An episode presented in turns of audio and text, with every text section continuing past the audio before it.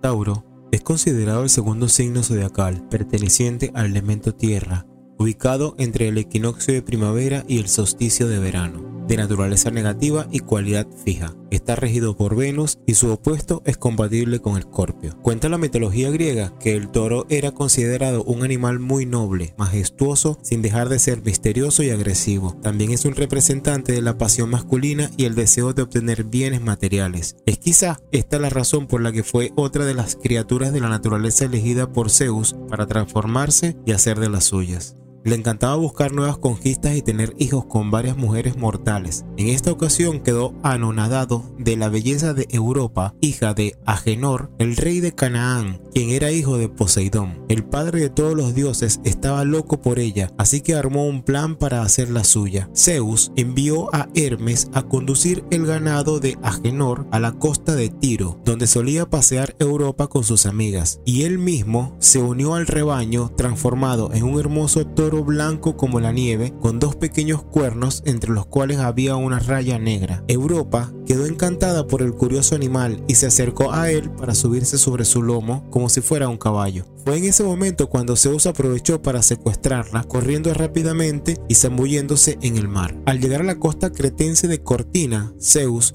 Tuvo tres hijos con Europa, Minos, quien sería el legendario rey de Creta, Radamantis, que con Eco llegaron a ser posteriormente los jueces del Tártaro, y Sarpedón. Para demostrar su amor hacia Europa, Zeus recreó en las estrellas al toro blanco que había encandilado a la joven, dando origen así al toro del zodíaco entre las constelaciones, el signo de Tauro. El mismo toro es la representación de Zeus en el espacio. Si queremos encontrar esta constelación a lo largo y ancho del firmamento, debemos buscar primero la constelación de Aries. Esta constelación está ubicada al oeste y la constelación Géminis está al este. Si llegamos a encontrar estas dos constelaciones, podemos ver que entre el espacio entre una y otra se encuentra la constelación de Tauro. Junto a las constelaciones de Escorpio y Leo, es una de las más antiguas que se conoce. Para los babilónicos era una constelación muy importante, ya que cuando el sol cruzaba la constelación de Tauro comenzaban a iniciar sus calendarios. Como característica principal de esta constelación es que se encuentra en dos cúmulos abiertos de estrellas y está más próximo a nuestro planeta. Estos dos cúmulos de estrellas tienen sus propios nombres, son Pleiades y las Iades. Podemos observar esta constelación con relatividad fácil usando binoculares o un telescopio. Entre las estrellas más principales de la constelación constelación de Tauro está Aldebarán. Se caracteriza principalmente por ser la estrella con más brillo de toda la constelación. Presenta un color tirando entre rojo y anaranjado bastante intenso. Esto es lo que le hace que sea bastante fácil de reconocer. Suele venir acompañada por otra estrella que tiene menos brillo. Luego está Alcione. Es la estrella más brillante del cúmulo de Pleiades de todas las estrellas de los cúmulos y es la más joven. Tauri, estrella doble, recibe este nombre porque a simple vista se puede ver como si fueran dos estrellas muy cercanas. Por ello también recibe el nombre de estrella binaria y son de color blanco. Entre los cúmulos de la nebulosa tenemos a las Pleiades y a las Iades. Las Pleiades son un grupo de siete estrellas que están ubicadas en esta constelación y que están más cerca de la Tierra. Son consideradas las más visibles de todas las estrellas de esta constelación y son muy antiguas. Su fama se debe a que se han extendido a través de la historia y han tenido bastante reconocimiento por aparecer en numerosas leyendas y mitos. Las Iades son otro cúmulo de estrellas reconocidas y más antiguas del espacio. Se estima que suele rondar entre los 625 millones de años. Como personalidad de los nacidos bajo el signo de Tauro, entre el 20 de abril y el 21 de mayo, se diferencian de los otros signos del zodíaco por su mayor capacidad de perseverar y tener la paciencia necesaria para trabajar por lo que ellos más anhelan. Asimismo, son amantes de la rutina y no les gusta andar de un lado a otro. Cuando deciden algo será complicado hacerles cambiar de decisión por más que estén equivocados, ya que son considerados tercos y testarudos. Asimismo, son conocidos por su gran gusto de comer bien, un hábito que si no se controla podrían llegar a la glotonería. Su planeta regente es Venus, cuyos influjos recaen con los taurinos para llenarlos de alegría y hacerlos disfrutar la vida. Son reconocidos por su gran fuerza de voluntad y su insistencia, características que los impulsan a lograr sus objetivos. Tienen un gran sentido por las finanzas, por lo que destacan por el mundo de los negocios. Por otro lado, sienten gran apego por coleccionar